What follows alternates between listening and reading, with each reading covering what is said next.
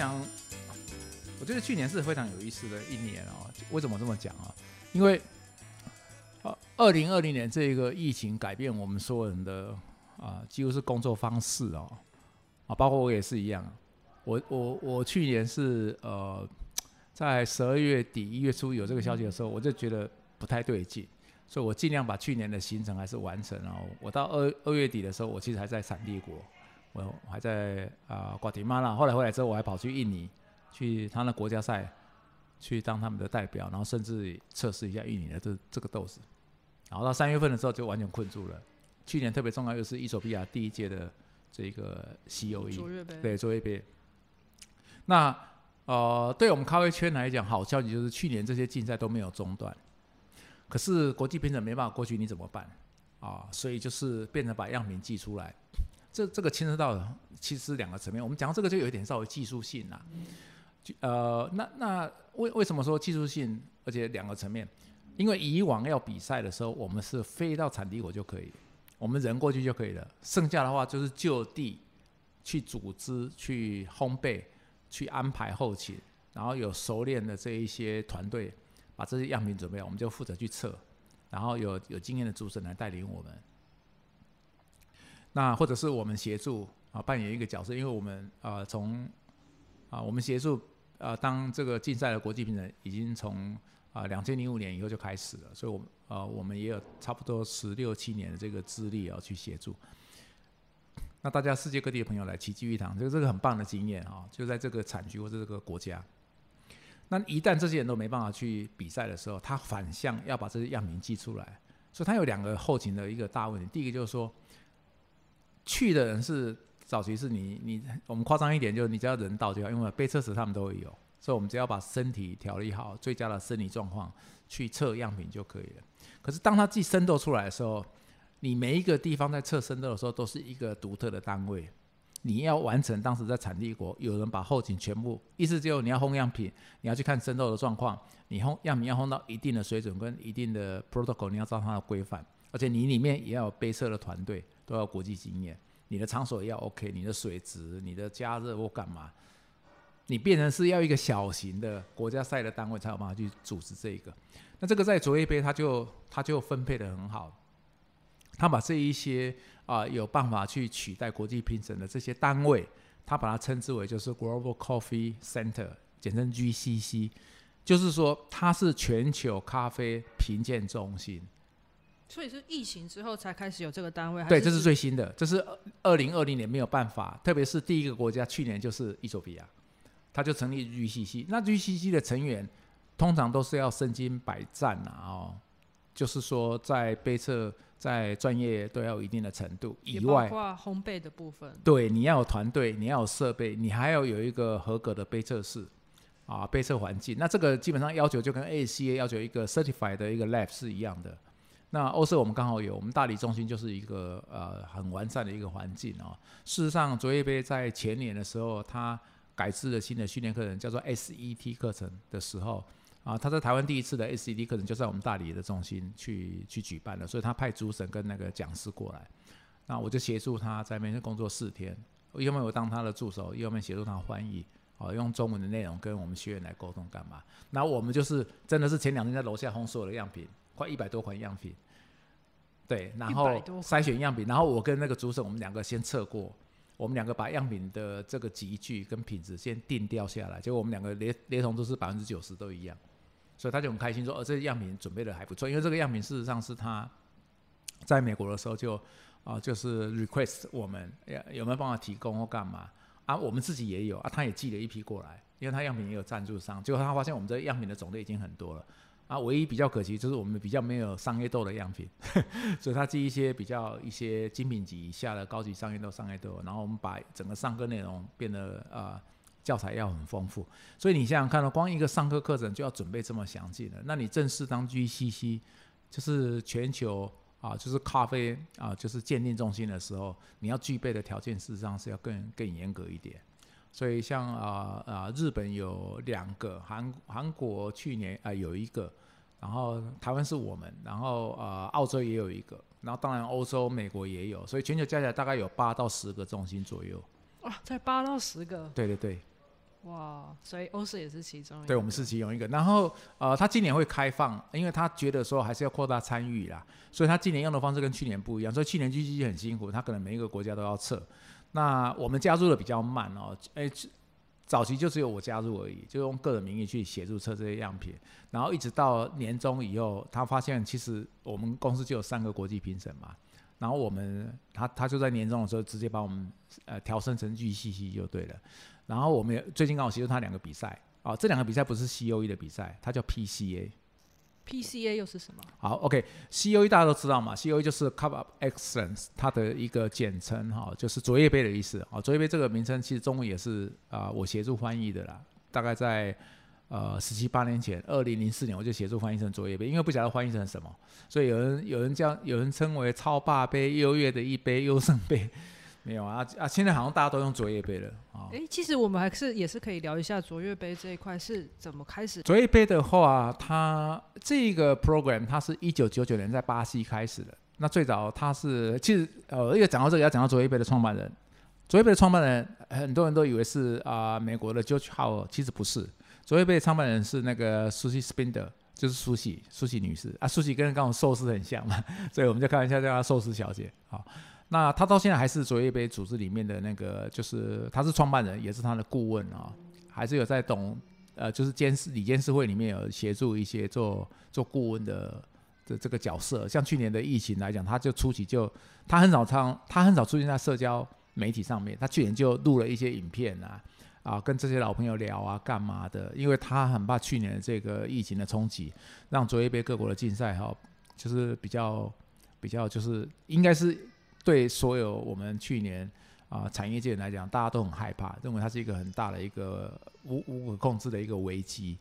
啊。那事实上证实还好，因为呃很特别，就是咖啡的竞赛哦，在商业模式很危险，或者是商业豆价格很低迷的时候，通常咖啡竞赛反而表现会很出众。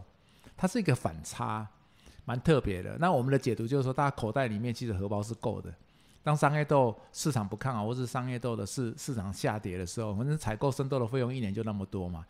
就会把资源转移到这些高单价的竞赛豆，因为它量也没那么多，所以它当做一个话题或一个行销，或者在苦闷的年代让大家喝更好的咖啡吧，这种想法，所以去年也真的是出我们的意料之外哦，呃，那还是要聊到。你刚刚问我这个问题，就说卓诶卓越杯，然后以及 PCA。那卓越杯它是一九九年在巴西这个联合国就是世界银行的一个计划，结果做的很成功。第二年啊，苏西他就创立了哈，就是咨询几个朋友意见，创立了卓越杯这个组织，叫 ACE ACE Alliance of Coffee Excellence。所以 ACE 事实上才是组织的名称，COE 是竞赛名称，COE 叫做卓越杯竞赛。那 A C 就叫卓越组织，所以这两个一个是组织，一个是它的组织里面去执行的竞赛的这个项目的名称叫 C O E 竞赛，所以这个是中文跟英文我们可能有必要去了解。那刚刚比安卡你又问我说，那什么叫 P C A？P C A 就是说，但是 C O E 有一个重点是它是规范哦，它的参与体就是它 entity 是必须要是 national，它必须要是国家型的。也就是说，我今天在印度如果办 COE 比赛的时候，只要我在印度的咖啡农品质够，你不能拒绝我参加，这是他的内规。因为他的精神跟一九九九年第一次试营的预算的时候一直都没有改变。他希望鼓励小农可以参与这些高品质的竞赛，来改变他们的经济地位跟他们的社会身份。他这个一直没有变，所以他是有社会使命的，就是鼓励小农。你想想看，小农没有资金，有些小农甚甚至没有上过大学，甚至也不会讲英文，那他们怎么样能够翻身？如果你能够种植好品质的咖啡，你就有机会在这个舞台跟平台上让全世界的买家认识你，你就可以翻身。我看过太多这种故事了，而且很多都很感人，因为我参加过颁奖典礼，至少参加过三十场。那颁奖典礼很感人，有些小农真的一一一夜之间改变他这辈子的命运。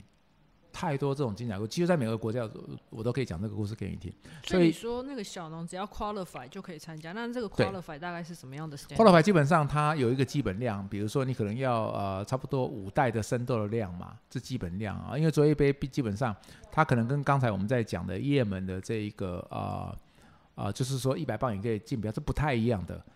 啊。因为什么？因为你全球那么多买家，你要寄样品给他，然后你在国家赛就要经过三关五关了。你每一关都要去测样品，你有基本量。如果你只有五十公斤或一百公斤的生豆，比如说像我们台湾的咖啡农，你这种量根本没办法参加作业杯啊，因为你可能光在比赛这测试样品，你就消耗掉大概二三十公斤了，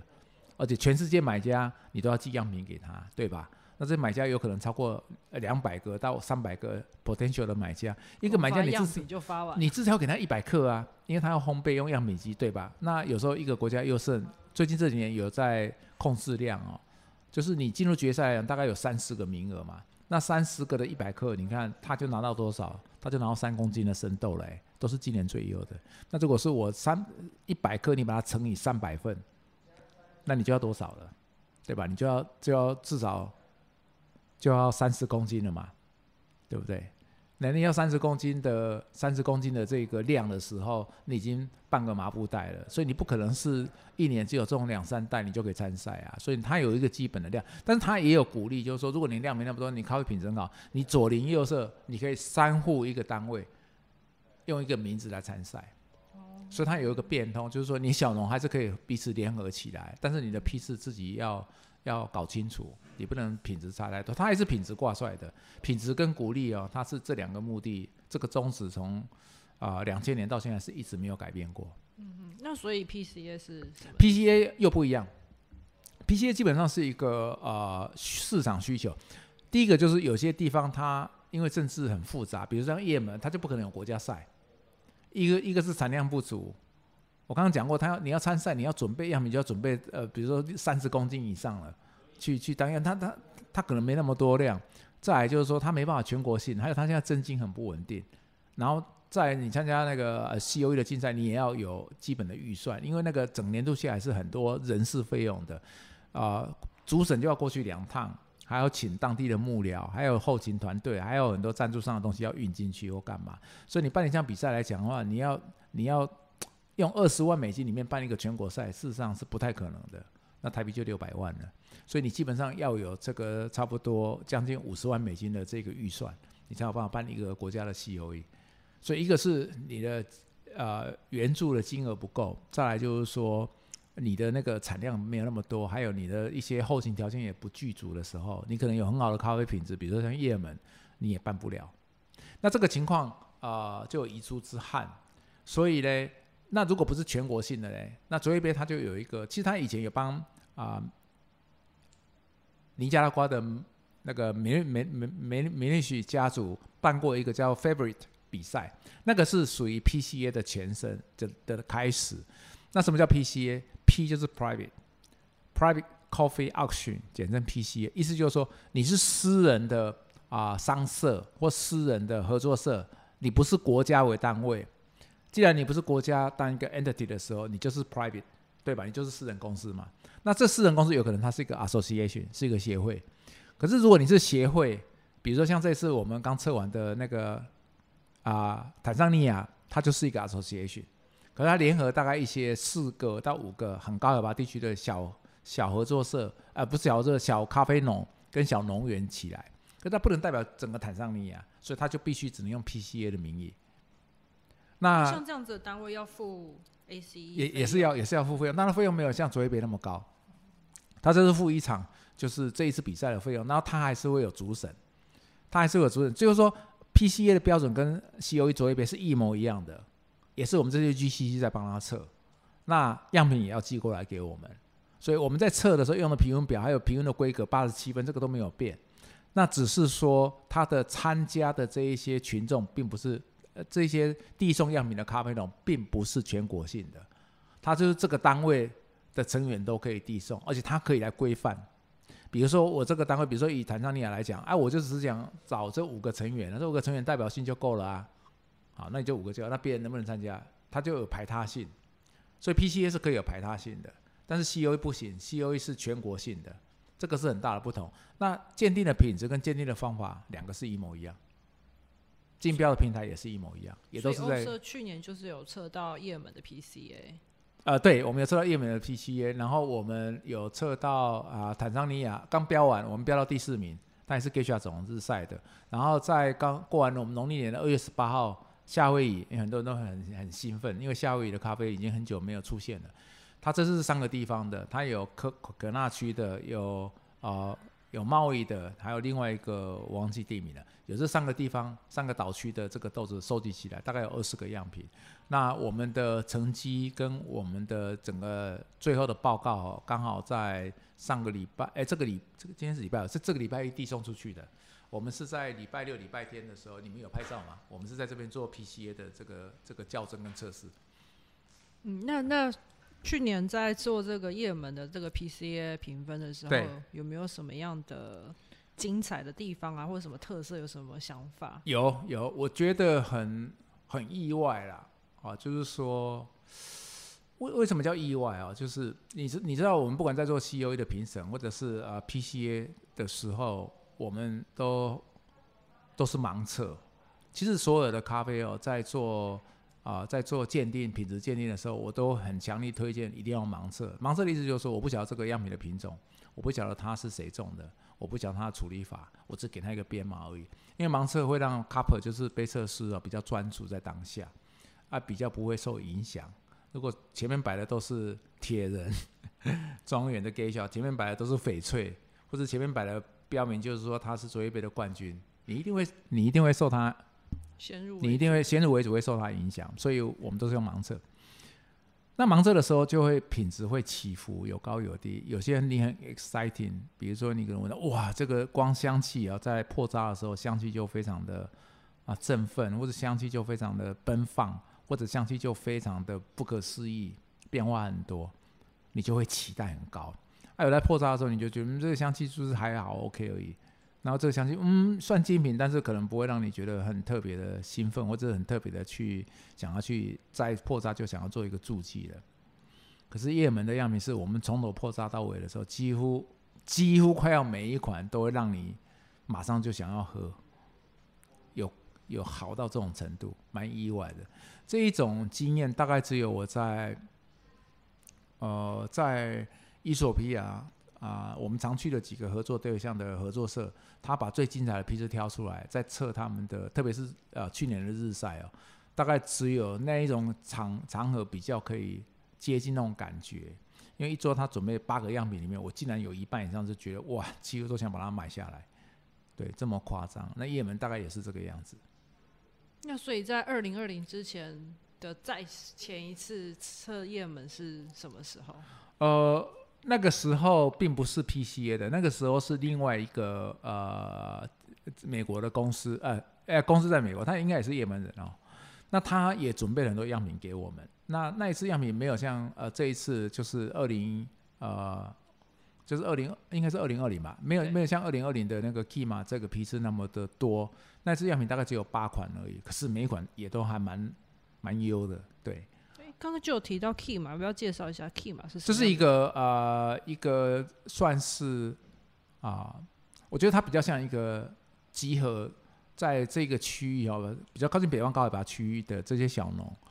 然后委托这一个啊，有点像 consultant 啊，它也当然有贸易的功能，贸易上功能。然后它这一家代表的公司就叫 Kima，那 Kima 基本上在经营我们亚洲市场已经有应该有三四年的时间了。所以我曾经问过，而且很有趣，就是他在大陆的知名度比台湾还要高。所以当时我问呃大陆朋友，因为大我们叫叶门嘛，那在中国那边他们称他也叶门，他们的欢迎是这样子啊。我说：“哎，你们觉得也门的 Kima 怎么样？然后 Kima 太贵了啊，然后东西又少或什么的。我说啊，贵买少不是好吗？啊，然后我碰到一个比较诚实的哈，我觉得他这个蛮诚恳的，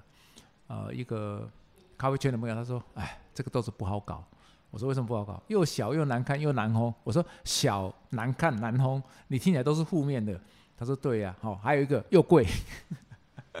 OK，所以我就对他的印象没有很。”很深啊！我说你们的评价都好像不是很正面，因为我我我好像没有听到他们觉得说这个味道是精彩的不得了，你非买不可。然后后来呃有机会认识他们的这一个呃团队的人，他就寄样品过来，然后我们就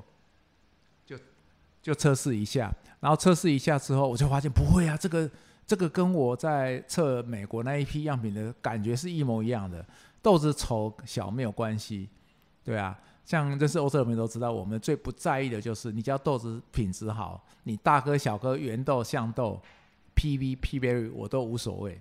只要豆子不要小到说会卡烘焙机的锅就好了。因为因为那个你知道 roaster 的那个那个那个 drum 有时候会有一些 gap，那如果你豆太小会卡在那边，有时候会卡机啊什么的。对啊，只要不要小到那么夸张就可以。所以这个是让我觉得很很 surprise，而且是让我觉得这个豆子是它很深邃啊，有些豆子是啊啊很。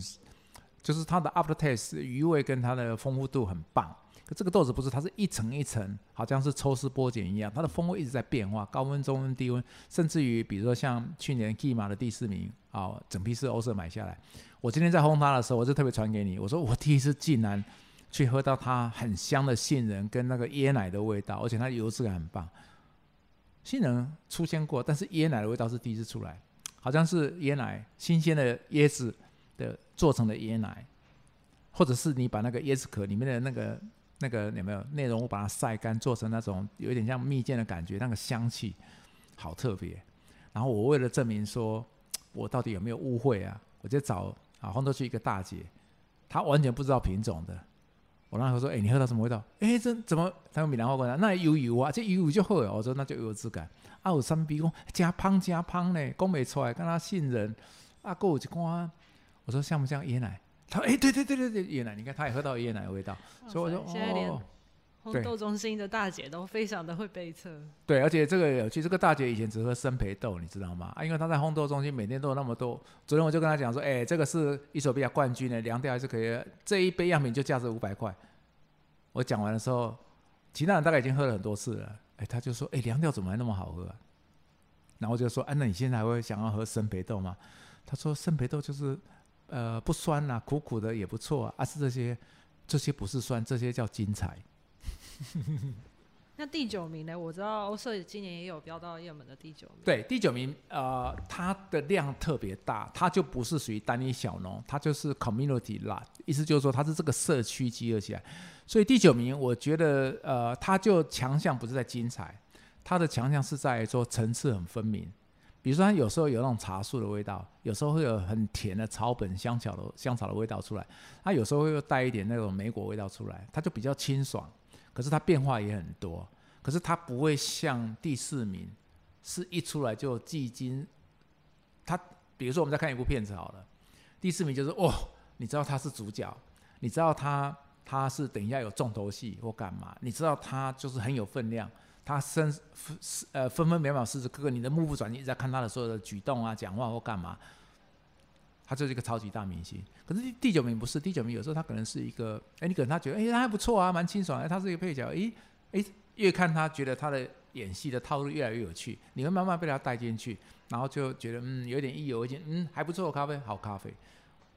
假定我们用看电影的角度来看，两者差别就在这里。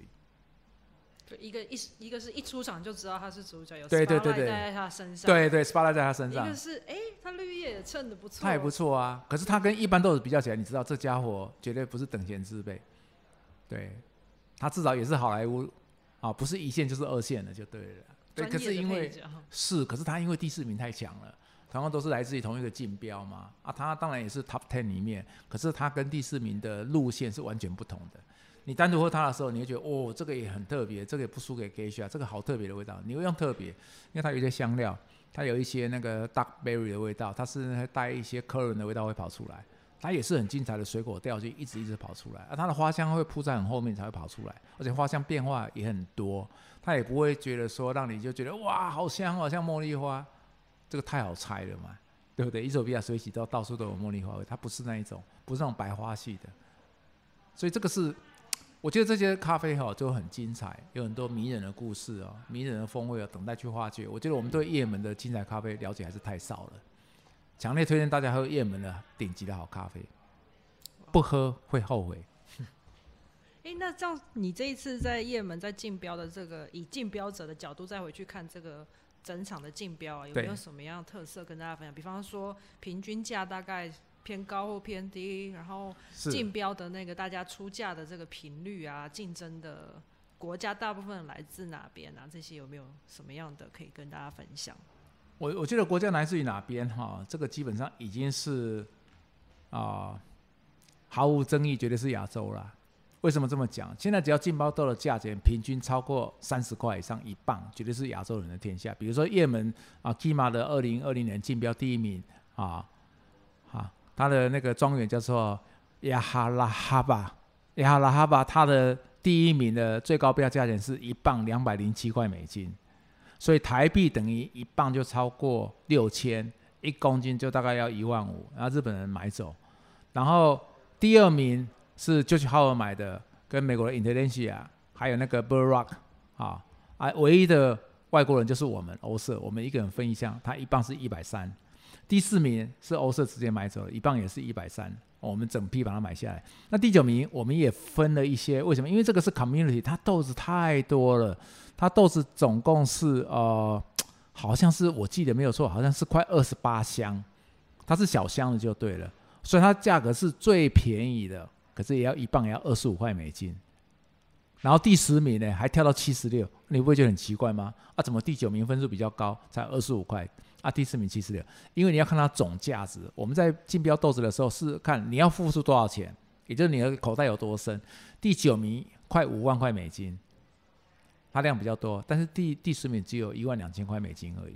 那以欧社买的第四名来讲的话，这个批次价格标的很高，是因为我们也付了两万多块美金，所以。它基本上哈才一百七十三磅而已，我们六十公斤就一百五十磅了。你看，就一袋麻布袋多一点点而已，我们就付了快两万三千块美金。各位换算台币就知道它到底有多便宜、多贵或多便宜。它它不便宜，可是如同我讲的，就是说这种好豆子大概哎偶尔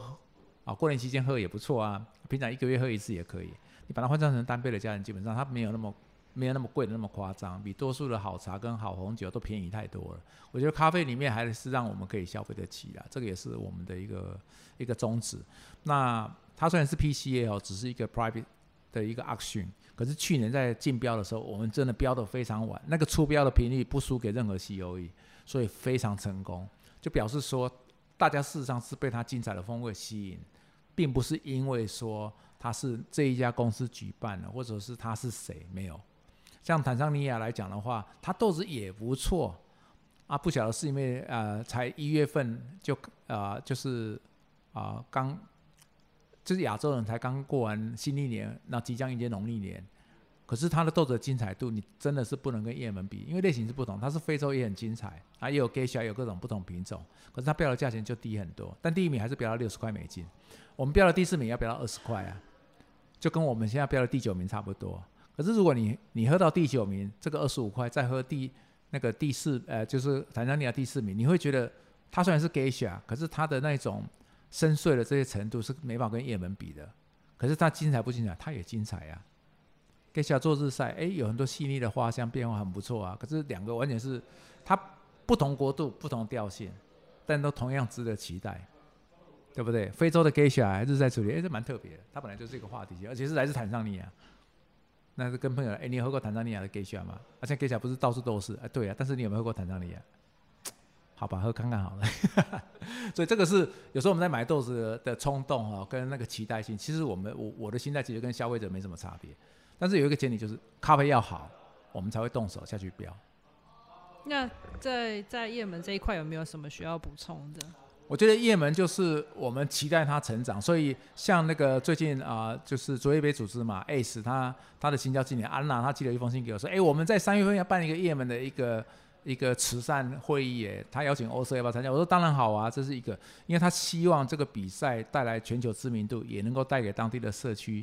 有更多的资源去帮助需要帮助的人，啊，当然也让这个好咖啡可以再传递出来。我觉得大家对叶门的。呃，了解还是偏低，跟它的历史地位不能匹配，所以值得大家去关注。但我要说一句老实话，就是说，呃，如果你是买叶门的生豆，哎，烘焙上要加油，不好烘。怎么说不好烘？哎，烘过人就知道了，哎，不好烘。但是烘叶门的时候，其实你把它当做一般的高海拔的日晒豆就可以了，你也不需要有太多的想法。你越小心翼翼哦，越怕，因为它的海拔很高，所以它豆色很容易在啊，就是没那反应。一启动的时候很容易偏深，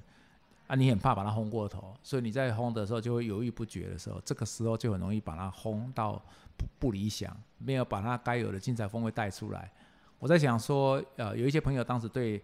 对他的评价是这个样子的时候，可能没有讲出口，就是说，呃，他比并不是那么好烘焙，这这件事情可能没讲，对。但是因为呃，我们烘叶门的经验很多嘛，从比赛豆的样品啊，还有啊比赛豆标到进来的，还有之前 PCA 在当 GCC 的时候烘样品，我们也这两年大概烘了大概几百锅也有了。所以如果大家要要一起来啊经验交流，怎么烘一些高海拔比较棘手的少见豆子的时候，我都很欢迎大家一起来来来讨论，来互相交流。嗯，我们今天谢谢 Joe 来跟我们分享这么多叶门的故事，还有咖啡的故事。我相信大家以后在喝叶门咖啡，或者是进到咖啡厅看到有叶门的品相的时候，在喝的同时，应该会有更多不同的感受。那也欢迎大家，就是也可以来跟我们交流。当然不止红豆啊，或者是各种不同产区，你有什么样的发现，什么样的好豆，我们都可以在我们的 social media 上面交流。那今天谢谢大家的收听，